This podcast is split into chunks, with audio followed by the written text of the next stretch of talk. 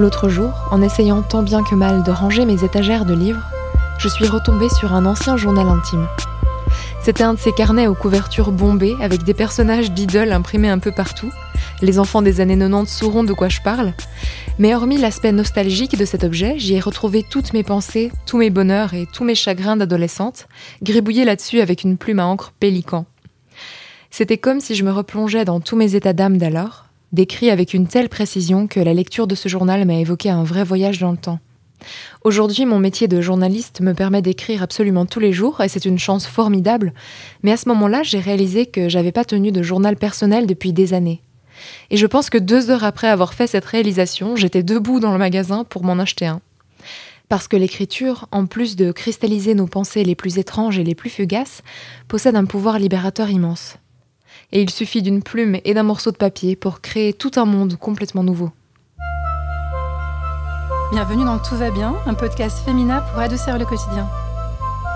Faut pas tuer les instants de bonheur, Valentine. La vie, c'est comme une boîte de chocolat. On ne sait jamais sur quoi on va tomber. Did I tell you how divinely and utterly happy I am? Cet épisode est présenté par Hélène Demester. Journal intime, blog, bullet journal, autobiographie ou encore roman de fiction, nous sommes très nombreux et nombreuses à prendre régulièrement la plume. Alors l'écriture, c'est une incroyable manière de créer, mais elle pose aussi beaucoup de questions.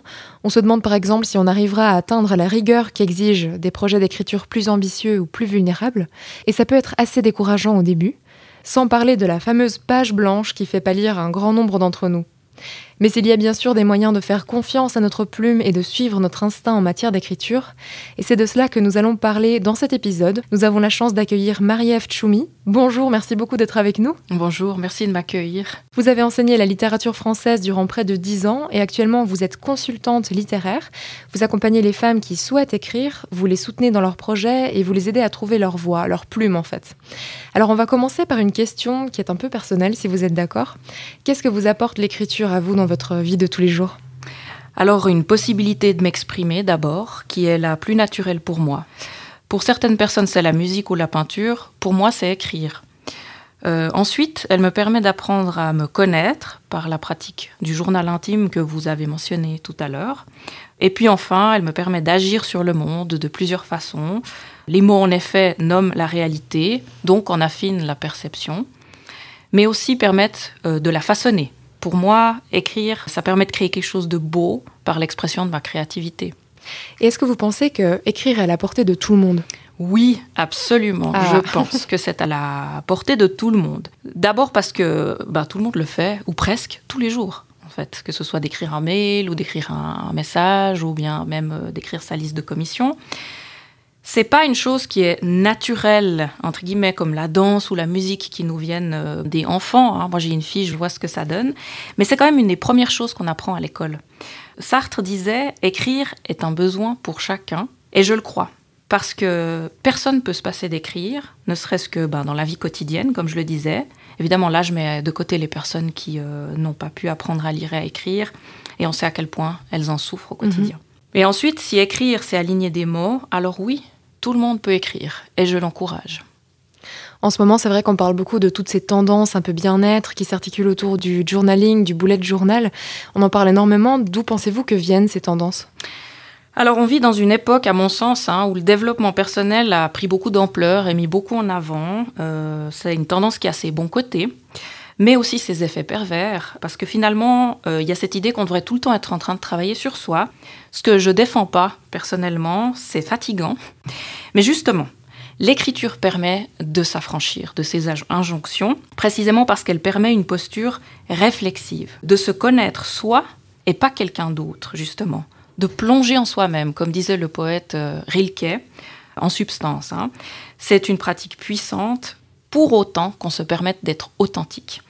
Par exemple, moi, il y a un exercice que j'adore et que je recommande beaucoup parce qu'il permet justement de trouver cette authenticité sans euh, être dans les choses obligatoires du style. Ah, je sais qu'on on dit beaucoup, il faut faire un journal de gratitude, des choses comme ça. Ça a de très très bons côtés, mais des fois, je trouve que ça ça étouffe un petit peu aussi les autres émotions, les choses un peu plus moins reluisantes qu'on peut avoir en soi, qui, à mon avis, sont aussi très importantes en fait. Et il faut en prendre soin. Enfin, il faut. On peut en prendre soin. Dans la manière où on nous encourage à écrire surtout ce qui est positif. Voilà, exactement. Pour moi, le monde n'est pas que euh, quelque chose de positif, même si la, vie est dure et qu'on doit des fois se prendre un peu par la main. Je pense que la, ce qui est sombre euh, fait aussi partie en fait de l'existence et mérite aussi de sortir. Donc, un exercice puissant euh, qui marche mais extrêmement bien, c'est se demander et l'écrire le soir par exemple pendant une demi-heure. Qu'ai-je fait, pensé et ressenti aujourd'hui voilà. Au lieu de se forcer à dire, voilà, qu'est-ce qui est beau dans ma vie, plonger en soi-même et se dire, voilà, j'ai pensé ça, j'ai ressenti ça, etc. C'est puissant, vraiment. Ça me fait penser à quelque chose. J'ai souvent entendu dire que pour bien écrire, il faut avoir souffert. Mhm. Qu'il y a beaucoup d'auteurs qui puisent euh, leur génie, enfin ces récits magnifiques, dans leur douleur et dans des catastrophes qu'ils ont vécues. Est-ce qu'on peut aussi bien écrire en étant heureux? Absolument. Absolument, je pense que l'idée de la souffrance créative est une idée qui est encore très ancrée dans les esprits et à mon avis qui n'est pas du tout nécessaire en fait. On va parler de ces grandes questions, du roman, des projets d'écriture ambitieux un petit peu plus tard. Là, on va juste rester sur le concept de ce journal, quelque chose qu'on peut faire tous les jours. Euh, qu'est-ce que vous diriez à une personne qui aimerait se lancer, mais qui se décourage en se disant que jamais elle arrivera à tenir cette habitude dans le temps? Je leur dirais à ces personnes ou à cette personne avant tout d'être patiente et douce avec elle-même, car c'est l'essence même en fait de la démarche du journal. Et je crois que le découragement fait partie du jeu et vient surtout, en tout cas ça c'est mon expérience, de ce que les gens pensent qu'ils doivent écrire des choses très intelligentes et très élaborées, dans un style magnifique. Mais c'est absolument pas le cas. Euh, il faut se rappeler qu'écrire, c'est un cadeau qu'on se fait à soi, un espace de liberté qu'on se donne et non une contrainte. Et qu'on a le droit, dans un journal, d'écrire, et là je mets des guillemets, mal. On est là avant tout pour être authentique et libre d'être soi-même. D'ailleurs, c'est en suivant ce conseil qu'on se met en général à écrire bien. C'est en tout cas mon expérience avec les personnes que j'accompagne. Et là, je vais vous parler de quelqu'un que j'aime beaucoup. C'est Brenda Huland, qui est la pionnière des ateliers d'écriture aux États-Unis dans les années déjà 1930. Elle donnait déjà ses conseils en fait aux personnes euh, avec qui elle écrivait, c'est-à-dire d'écrire vraiment sans se poser de questions. Et elle leur disait voilà, c'est en général le meilleur style, c'est celui qui vous vient naturellement. Donc si on écarte toute cette pression, toutes ces exigences qu'on se met à soi-même en fait, et qu'on se cantonne pas forcément aux exercices un peu clichés de journal de gratitude par exemple, qui peut très bien fonctionner mais qui n'est pas une obligation. Non. Personnellement, je le fais, moi, le journal de gratitude. oui, mais c'est très bien. mais est-ce que vous auriez des autres idées d'exercices pour, pour ces personnes-là qui souhaitent se libérer de certaines émotions par leur plume?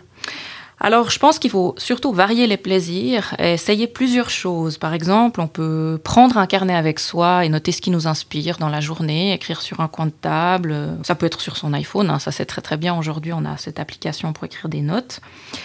On peut écrire le matin au réveil ces fameuses trois pages de flux continu d'écriture qui sont assez à la mode aussi en ce moment, mais ça vient de Julia Cameron, qui était une écrivaine américaine, qui est toujours d'ailleurs, et qui a écrit un magnifique livre qui s'appelle Libérez votre créativité. Euh, en anglais, c'est The Artist Way. Je trouve qu'en anglais, ça sonne mieux. Mais comme on a tendance un peu à mépriser un petit peu les ouvrages de développement personnel ici, euh, dans nos contrées, eh bien, il est mal traduit, je trouve, mais il est extraordinaire quand même. On peut aussi ben, faire le bilan de sa journée le soir, comme j'en ai parlé tout à l'heure. Mais je dirais surtout, l'important c'est de suivre sa curiosité, d'explorer ce qui nous intéresse et de pas se mettre de contraintes trop rigides. Parce que ça on en a assez au quotidien en fait. On passe notre vie euh, dans la contrainte faire du sport faire ceci faire cela. Écrire c'est quelque chose qui doit nous faire du bien. Parce que se faire plaisir ça stimule la créativité en fait et puis alors, au-delà de cette écriture qui est thérapeutique et qu'on pratique surtout pour soi-même, comme vous disiez, il y a beaucoup de gens qui rêvent quand même d'être publiés mhm. pour partager leur écriture. Donc c'est un rêve qui est quand même assez commun. Il y a beaucoup de gens qui en parlent. Oh oui. Et d'où vient ce rêve alors, selon vous? Tellement de gens. Eh bien, d'abord, euh, ça c'est mon, mon, avis, hein. la littérature a une aura de prestige qui est indéniable, surtout par ici en francophonie, en francophonie où elle, elle est encore euh, habitée par l'idée qui est héritée du, de la période romantique de génie, Publier, c'est prestigieux, mais ça, c'est l'édition classique. Il y a aussi tout un monde d'auto-édition. Un grand nombre de personnes s'auto-éditent. Ça permet d'être lu rapidement et puis d'avoir une communauté de lecteurs avec qui et de lectrices avec qui on peut interagir facilement. Mais au plus profondément, je crois que vouloir être lu, ça va avec le besoin de s'exprimer. On veut toucher les vies des gens par nos écrits, on veut partager une part de la beauté qui nous habite. Donc ce rêve-là, c'est quelque chose de vulnérable quand même. Mhm. Donc ça s'accompagne souvent de Absolument. pas mal de peurs, pas mal d'angoisse. On doit quand même s'exposer en quelque sorte. Mhm. D'où viennent ces peurs? Comment est-ce qu'on peut les expliquer?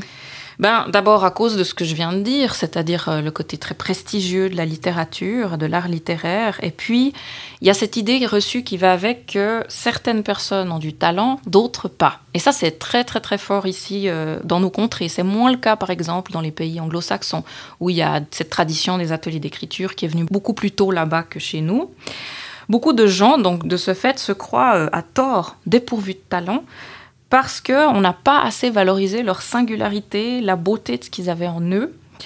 On peut donc souffrir de ce qu'on appelle, enfin c'est Julia Cameron aussi qui les appelle comme ça, mais moi je trouve ça très juste, les blessures créatives. Et ça, on peut les avoir avec n'importe quel art en fait. hein. En ce qui concerne l'art littéraire, il suffit d'un texte donné à lire à une prof ou un prof qui était trop exigeant à l'école, et voilà notre élan brisé. Avec la littérature, c'est très très fort à cause de son côté justement élitiste. Hein, il y a vraiment un côté euh, avec l'art littéraire, attention, euh, c'est les mots, c'est la langue, euh, on l'attaque pas impunément, alors que la langue est juste un vecteur de communication en réalité. Alors il y a cette croyance qu'il y a une bonne façon d'écrire, ce qui à mon avis est faux. Mhm. Dans cette langue, justement, peut-être c'est quelque chose qui nous distingue aussi peut-être plus des pays anglo-saxons, c'est avec le français. Il y a plusieurs façons Oui. de parler français, et c'est quelque chose qu'on retrouve pas forcément dans d'autres langues comme l'anglais, par exemple. Oui. Il y a le français de Balzac, le français très prestigieux, et puis le français euh, de la vie quotidienne de vous et moi. Et puis bah, parfois, ce français de Balzac, on n'arrive pas forcément à, à le à l'utiliser de façon aussi fluide dans un écrit. Est-ce que Mm. ça, vous pensez que ça rajoute une pression quand on est un, un auteur ou qu'on souhaite devenir auteur en français? Oui, d'autant plus qu'à l'école, on aborde vraiment la littérature en lisant les grands auteurs. On écrit assez peu à côté, à part en les pastichant. Euh, moi, par exemple, quand j'enseignais, je- j'avais appris en fait une technique qui est de faire écrire avant de se confronter à l'auteur. Mais après, on parle là de style. Balzac, c'est un style. Un style, c'est paradoxalement ce qui fait le côté unique d'un écrivain, ou d'une écrivaine, ce qui est son, sa marque de fabrique. Et en fait, le style, on peut le définir, et ça c'était mon, mon prof à, à l'Uni de linguistique, Jean-Michel Adam, qui disait le style, c'est ce qui s'éloigne de la norme. C'est donc intéressant de constater que le style, en réalité, ça n'est pas la norme. Donc, sortir de la norme, c'est bien. Et alors, que diriez-vous à une personne qui souhaite absolument se lancer dans un projet quand même ambitieux, comme un- une autobiographie ou un roman de fiction, mais qui se sent découragée rien qu'à l'idée de commencer à écrire une première ligne? Eh bien, je lui dirais de, en fait, euh, ça c'est ma méthode, hein, de se lancer immédiatement et sans réfléchir, afin de couper court aux réflexions en fait qui la bloquent et font qu'elle ne commence jamais. Écrire, pour moi, c'est mettre un mot après l'autre. Et avec le temps, on peut accumuler beaucoup de mots, en réalité. Je pense qu'il vaut mieux commencer imparfaitement maintenant que tergiverser toute sa vie et ne jamais le faire. Il sera de toute façon bien assez temps de remanier euh, après le premier jet. Mais une fois qu'on l'a, ce premier jet, on a déjà quelque chose de physique qui est là, sous nos yeux, et qui nous permet ensuite de prendre confiance. Donc, il faut se lancer et faire justement confiance à ce que- à ce qu'on appelle le processus d'écriture, euh, qui euh, en fait n'est pas concentré sur le résultat, mais plutôt sur euh, voilà ce qui est en train de se passer et l'expérience qu'on est en train de faire. C'est une expérience qui est magique et qui résonne avec notre vie entière si on s'y plonge vraiment. Avant d'avoir le premier jet, on doit se confronter à la page blanche. Donc on dit carrément que c'est un syndrome de la page Mhm. blanche. Ça fait peur à pas mal de gens, que ce soit lors d'un examen ou quand on doit commencer à rédiger euh, vraiment n'importe quoi. Dès qu'il y a une feuille blanche, il y a de la pression. Est-ce que vous avez des, des outils pour gérer cette peur-là? Bien sûr. Alors, euh, il y a plusieurs stratégies. hein. Il en existe des tas. Euh, je vais encore donner celle de Julia Cameron. Je vais pas citer qu'elle hein, tout le long. C'est pas pour faire sa pub à elle, mais enfin, elle a tellement de bon sens cette écrivaine que j'aime bien la citer. Elle a écrit un autre livre qui s'appelle If You Want to Write, si vous voulez écrire. Et elle, son conseil, c'est Write through the blocks, c'est-à-dire euh, écrivez quand même, en fait. Autrement dit, euh, faut écrire ce qui vient, quitte à retravailler ensuite et éliminer ce qui nous convient pas. En tout cas, dans un processus d'écriture, y aller. Même écrire n'importe quoi, hein, je regarde le plafond, euh, il fait beau dehors, etc. Mais écrire quand même. Elle dit que c'est comme ça que la machine se remet en route. Cela dit, euh, quand on est dans un processus d'écriture, que ce soit d'un livre ou bien d'un article, et qu'on on expérimente ce qu'on appelle le syndrome de la page blanche, il faut faire un travail de confiance en amont, à mon avis. Euh, si c'est pendant un examen, par exemple, ben forcément qu'on doute de ses propres capacités à réussir. C'est ça qui nous bloque, ou bien on se dit, mon Dieu, le prof, la prof attend ceci, cela. Mais euh, quand on écrit quelque chose d'un peu plus euh, long et ambitieux, que ce soit un roman ou bien un article ou bien une autobiographie, il faut donc faire un travail de confiance et soutenir son écriture autour de l'écriture, pas simplement dans l'écriture, mais autour de l'écriture. Alors il y a quelques habitudes qu'on peut cultiver. Euh, moi j'en donne quelques-unes euh, dans une formation que j'ai montée d'ailleurs euh, pour les personnes qui veulent commencer à écrire. Et c'est vraiment l'idée de cultiver des habitudes autour de l'écriture qui vont donner confiance. Mais la confiance, elle s'acquiert en faisant. C'est ça qu'il faut comprendre. C'est qu'on améliore son écriture en écrivant. Et on sait même d'ailleurs que euh, faire écrire, et ça c'est des études qui l'ont montré, des études pédagogiques, faire écrire par exemple des élèves dans le cadre de l'école, euh, de, la fiction, s'entend, améliore considérablement leurs compétences linguistiques en orthographe, grammaticale, et même pour après la rédaction de dissertation et de choses comme ça. Voilà, donc c'est en écrivant qu'on prend confiance, surtout. Est-ce que vous seriez d'accord de peut-être nous expliquer euh, rapidement un de ces exercices pour reprendre confiance en amont? Alors, euh, pour un exercice, donc les, pratiques qui soutiennent l'écriture, eh bien, euh, il y a par exemple bah, ces pages du matin dont je parlais, de Julia Cameron, ce flux d'écriture de trois, trois pages le matin, qui permettent vraiment de, se connecter à son intériorité en fait, l'authenticité, puis découvrir en fait des choses sur soi-même en écrivant voilà un flux de pensée en général, c'est après les rêves de la nuit, les visions nocturnes, les visions intérieures, etc. Se connecter à ça. Euh, une autre chose qui fait du bien, par exemple, c'est la marche, c'est d'aller marcher. C'est bête, mais ça, ça, il y a beaucoup de choses qui nous, qui nous viennent vraiment marchant. C'est vraiment soutenir autour de son écriture des habitudes qui vont nous faire grandir de l'intérieur, nous donner aussi la possibilité de cultiver le plaisir, en fait, plutôt que la contrainte. Je pense que, et ça, c'est connu, hein, qu'on fonctionne beaucoup plus à la récompense en réalité qu'à la contrainte. Si on dit euh, aujourd'hui tu écris 1000 mots, ça va être très difficile. Si par exemple on dit à quelqu'un aujourd'hui tu écris un quart d'heure et puis après tu vas euh, boire un café, manger un truc, un biscuit au chocolat c'est beaucoup plus simple. Et puis qu'est-ce qu'on aura le lendemain? Peut-être avec 1000 mots, une page blanche et beaucoup d'angoisse. Avec un quart d'heure d'écriture, on aura euh, quelques centaines de mots et puis euh, passer un bon moment. Quand vous dites les trois pages du matin, trois pages c'est beaucoup, je pense. Est-ce que mhm. ça marche aussi avec une demi-page? Donc du coup, c'est mm. pas forcément. Euh, Alors, pour, que le, le processus s'installe, il faut vraiment faire trois pages. D'après ah Julia Cameron, c'est trois pages, ni plus ni moins. Alors, c'est un flux d'écriture, donc ça veut dire qu'on ne doit pas réfléchir du tout. Hein. On sort vraiment ce qui, ce qui vient. Vraiment, c'est une sorte de méditation en fait, hein, euh, d'écriture. On se met dans le flow, mais on peut aussi s'acheter un petit carnet, comme ça, c'est subjectif oui, l'idée d'une page. Exactement, tout minuscule carnet, voilà. Et maintenant, admettons qu'on a déjà écrit un tiers du roman ou de mhm. l'autobiographie et que le découragement intervient à ce moment-là. Parce que c'est quand même un projet de longue haleine. Enfin, il faut des mois, parfois des années, et puis c'est tout mhm. à fait normal. Comment on réagit quand on, tout d'un coup on doute alors qu'on a déjà 100 pages de fait Eh oui, mais on doute pas pour rien. Alors les doutes sont à la hauteur en fait de notre désir d'écrire. Euh, ils sont pas là pour rien. Il faut les prendre à ce moment-là pour ce qu'ils vont nous exprimer. Euh, là, je vais citer Stephen Pressfield, qui est un écrivain et scénariste américain, euh, dont j'aime beaucoup les livres. Bon, il a un côté un peu martial dans son, son approche de l'écriture, c'est un ancien marine d'ailleurs. Mais lui, il a ce concept de cette idée de résistance. C'est-à-dire la résistance, elle va venir là euh, pour nous empêcher d'écrire, et souvent elle est très forte dans les moments assez cruciaux. C'est-à-dire, par exemple, si on a tout allait bien, tout d'un coup on a un doute parce qu'on a touché un point important. On est arrivé au cœur de notre écriture et de ce qu'on voulait dire. Et comme par hasard, c'est à ce moment-là qu'on commence à se décourager. Et il y a de nouveau cette petite voix qui nous dit Mais de toute façon, ça sert à rien, tu n'y arriveras jamais, t'es nul, t'as pas de talent. Ça, c'est ce que Stephen Pressfield appelle la résistance. Et la résistance, faut la prendre pour ce qu'elle est c'est une volonté de s'auto-saboter qui est là aussi pour nous protéger. On sait que le sabotage, c'est aussi pour nous se protéger soi-même, bah, par exemple, bah, d'y arriver, d'aller au bout, euh, parce que c'est tout un monde inexploré. Tiens, je suis arrivé au bout d'un livre, j'ai réussi à explorer mon à dire quelque chose d'important, une part de ma beauté, une part vulnérable de moi, comment est-ce que ça va être reçu, etc.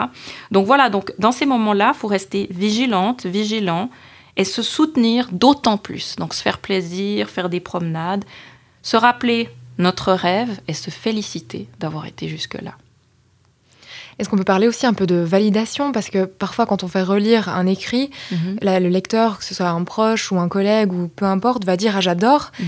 Et ça, peut-être pendant une heure ou deux, ça va nous Mhm. brosser dans le sens du poil, l'ego va être flatté, mais ça va pas forcément empêcher ces doutes et cette résistance Bien de sûr. venir. Alors, comment est-ce qu'on peut s'auto-valider? Est-ce que c'est possible? Bah, c'est un chemin, c'est un chemin. Je pense que c'est en faisant qu'on prend confiance. euh, mais je pense que on sait que même les, plus, les écrivains les plus reconnus, les écrivaines les plus reconnues passent leur temps à douter.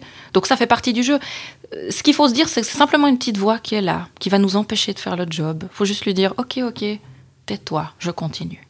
Est-ce que vous conseillez de faire lire en cours d'écriture ou c'est euh, comme certains auteurs lire, enfin faire lire que à la fin? Hmm, que à la fin, je pense. Que à la fin. En tout cas, le premier jet. Et puis par une personne, surtout si on débute, par une personne vraiment très bienveillante. Moi, j'ai eu la chance, par exemple, pour un roman que j'avais écrit. euh, moi, je suis pas encore dans des processus d'édition, mais euh, j'ai écrit euh, quelques romans déjà.